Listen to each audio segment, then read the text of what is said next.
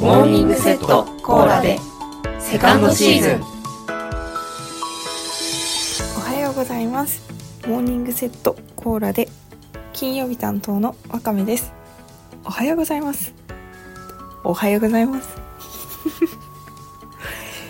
先週ですねどういうわけか間違って「こんにちは」って言っちゃったんです。なんでこんな間違い方するんだろうってねすごい自分でもびっくりしました。しかも配信されて感想ツイートいただくまで気づかなかったんですよね。すいません。ですので今日はね何回か言いました。おはようございます。皆様おはようございます。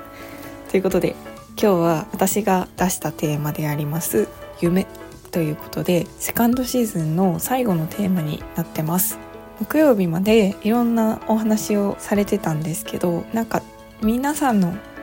話を聞いてから撮りたいなと思って今日私は木曜日に撮ってます。皆さん私の出した抽象的なテーマに真摯に向き合ってくださりありがとうございました。そして夢というと寝てる時に見る夢と願望とか目標とかそういう感じの夢っていうのと2種類あるよねっていう話は皆さんされてたんですけど後者の方をねされてた方が4人とも皆さんそうだったかなって思うので私はあえて寝る時に見る夢の話をしようというかもともとしようと思ってました。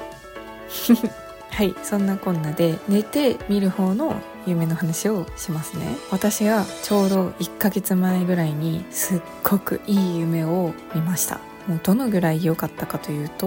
もう一回見たくて寝る前にあれをもう一回見ようって思うぐらいです。その内容をお話ししますね。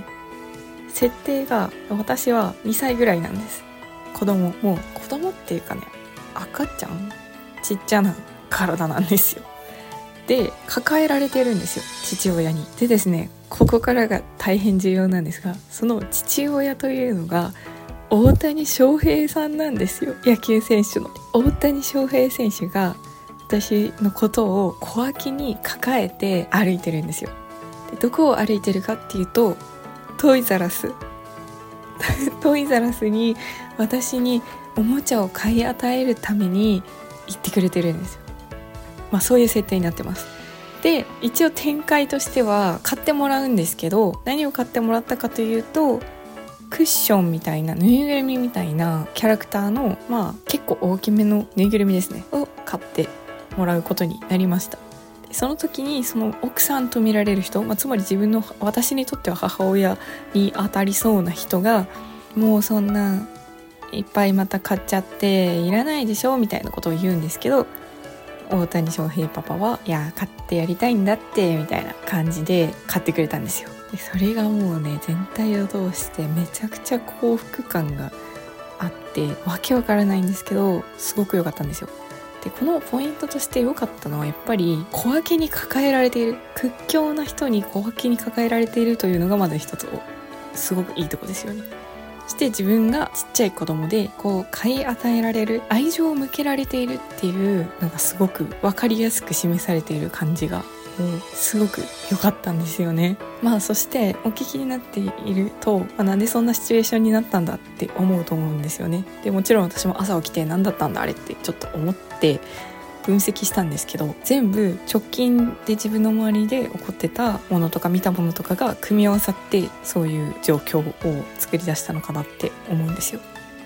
まあ、1つ目大谷翔平選手が出てきたことに関してはちょうどその前日に仕事でお会いした人の体型が野球やってそうな体型だったんです。でまあ年はあの結構上の方だったんですけど野球選手みたいやなっていう印象を受けましていかんせん私野球の知識が全くないんですよね。で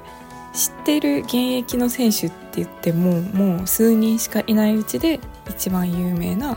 大谷翔平選手が野球選手というところからパッと出てきたんじゃないかと予想してます。で小脇に抱えられていて自分が2歳ぐらいの設定っていうのも思い当たる節があって